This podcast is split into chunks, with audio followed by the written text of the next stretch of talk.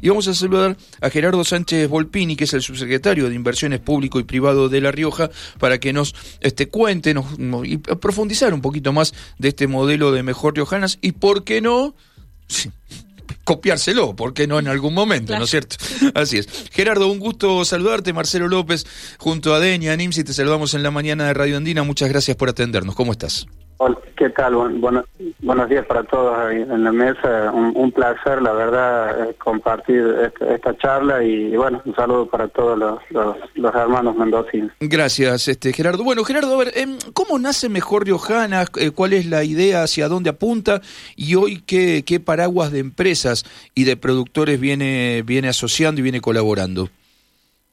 Eh, bueno, Mejor Riojana fue creado, como bien decías vos hace un momento, eh, con la intención de dar un, efecto comunicacional que, por ahí no venía siendo trabajado eh, con este con este criterio.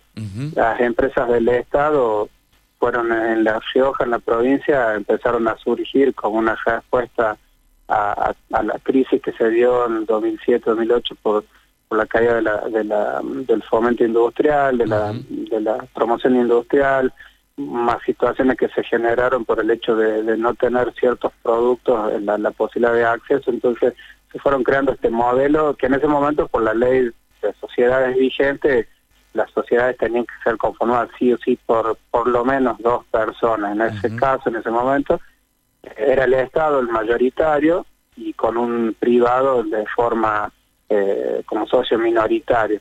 Eh, entonces se crearon las APER Luego modificó el Código Civil y ya entró la figura de, sociedad anónimo personal, entonces casi todo el grupo de, empresas que, que tenían el Estado, que tiene, empezaron a de esta forma jurídica el SAU. Eh, y bueno, eh, la decisión de esta gestión del gobernador eh, Quintela fue empezar a trabajar en la visibilización, que era un, era, una, era, una, era un debe que teníamos con la sociedad, para empezar a mostrarlas y, a ver eh, cada uno de los riojanos y las riojanas y los vecinos también de provincias aledañas, conocer este formato y conocer qué tipo de productos y servicios se, generan desde acá, desde la provincia. Así que eso sería hoy mejor riojana, es este grupo de empresas que están diversificadas en muchísimos rubros, eh, eh, son 36 empresas hoy que están a, disposición de cada uno de los riojanos, las riojanas y nuestros vecinos, hermanos también de, provincias como San Juan, Mendoza, Catamarca, este, que muchos son clientes también de algunas de nuestras empresas. eh, y bueno, eh, trabajando con ese con ese concepto, ¿no? Hoy tienen hoy tienen desde desde en esas 36 empresas hay desde desde empresas este eh, o estatales o, mixtas que se dedican a la producción de casas con sistemas este modernos de construcción, con sistemas de, construcción en seco, hasta frigoríficos que hacen este no sé, eh, morcilla de de, de, cabra. Eh, digo, es amplísimo el el, el, el, el espectro que hoy están abarcando, ¿no? Exactamente, exactamente. Y no solo se da esa, esa particularidad, sí, de, los rubros, de, pasar, como decís vos, Marcelo, de, uno al otro, sino que tenemos una distribución geográfica que, que bueno, la Rioja siempre se, fue tradición la lucha por el federalismo y muchas veces una declamación y una acción. Y acá tenemos, en ese caso, también una acción, porque muchas de estas empresas que que estamos convertiendo están localizadas en el interior. La que mencionabas vos recién de, que hacen mocido, chorizo de cabra, bueno, fue un proyecto ahí que, que se puso a eh, se puso a prueba ahora para ver qué mercado se genera y bueno, está localizado en una ciudad, en una ciudad cabecera de un departamento del interior. Luego tenemos grandes proyectos en el interior, este, como Cerro de los Llanos, claro. que eh, bueno, trabaja con ese tipo de carne. Albandina, que es tomatera por excelencia y tiene otro tipo de, de, alimentos también, que está en la zona de Chilecito, uh Cerdo Llano en Chepe. Y luego también Valdesol, que exporta pasas de uva, y habrán visto que últimamente está muy el tema del cannabis medicinal. También tenemos una empresa agrogenética que está eh, trabajando fuertemente en este proyecto, también está en el interior, en, el departamento de Chilecito. Así que eh, es muy diverso los rubros y, es bueno que también se puede llegar a, puntos lejanos a la capital para no concentrar toda la actividad acá y generar puestos de trabajo genuinos en estos puntos, porque es bueno que todos sepan que los puestos de trabajo estos no son empleados estatales, son, son empleados que se rigen por los convenios colectivos según el rubro de la empresa que tienen. O sea, la única particularidad es que el dueño es el Estado. Luego de ahí tienen las mismas obligaciones que, cualquier empresa del sector privado. ¿Y, y declaraciones juradas y, pagan también aporte de contribución, entonces están, tienen los mismos derechos y obligaciones.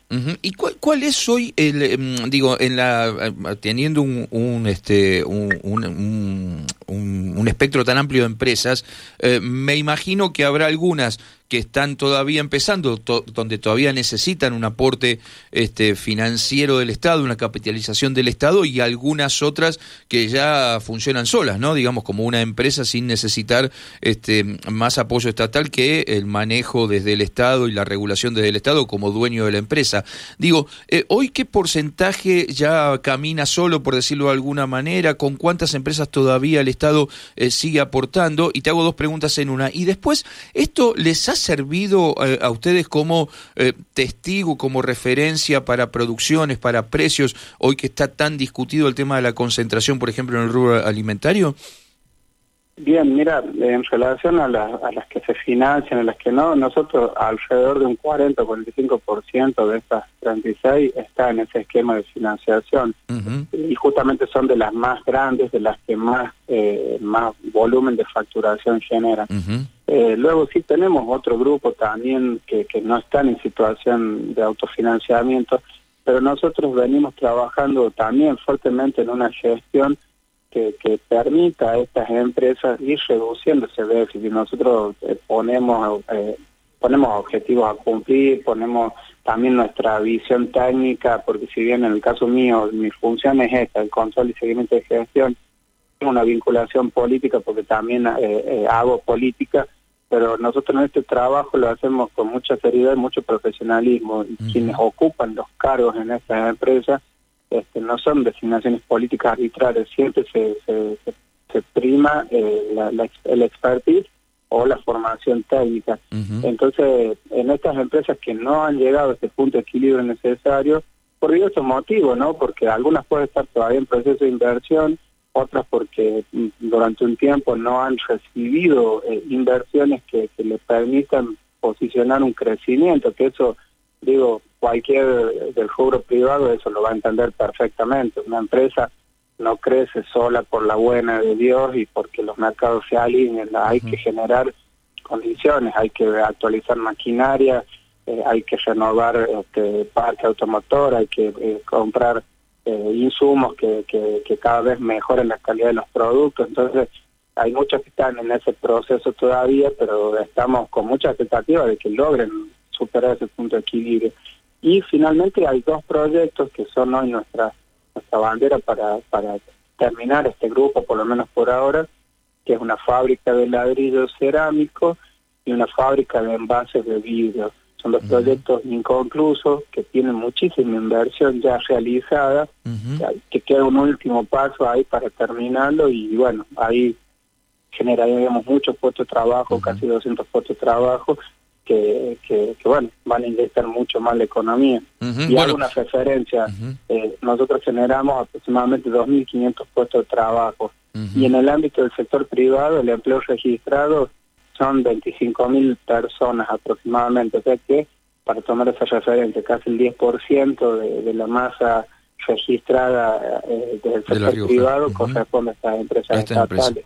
Así que, así que bueno, es una importante inyección económica que se da dentro de la provincia y, y, también se viene creciendo en facturaciones. Lo, lo hemos mostrado en la actividad que hicimos la semana pasada de haber casi duplicado en los últimos dos años, amén de que hay inflación, pero hemos crecido en el grupo y en, ese, en estos tres años desarrollados hemos crecido por encima de la inflación. Así que bueno, son, son números que alientan, y pero bueno, tenemos que seguir trabajando siempre con la misma eh, constante, ¿no? seguro, métanle con la, con la fábrica de vidrio que acá botellas necesitamos, así que bueno, y ustedes también deben tener el mismo problema para envasar un montón un montón de cosas. Em, eh, Gerardo, eh, realmente ha sido un placer este que nos cuentes la, experiencia de, de, de Mejor Riojanas, seguramente te vamos a seguir molestando, quizás en algún momento por por por tema por temas puntuales, pero la verdad que ha sido un, un placer este comunicarse con esa tierra donde uno donde a uno todavía le quedan muchos amigos y, y poder este compartir esta experiencias que me parece que son para nada, para aprender, para sacar fotos y por qué no, como decíamos en algún momento, también para, para copiarlas y para este, ir generando otra forma también de, de, producción. Te agradezco muchísimo la, la, charla. ¿eh?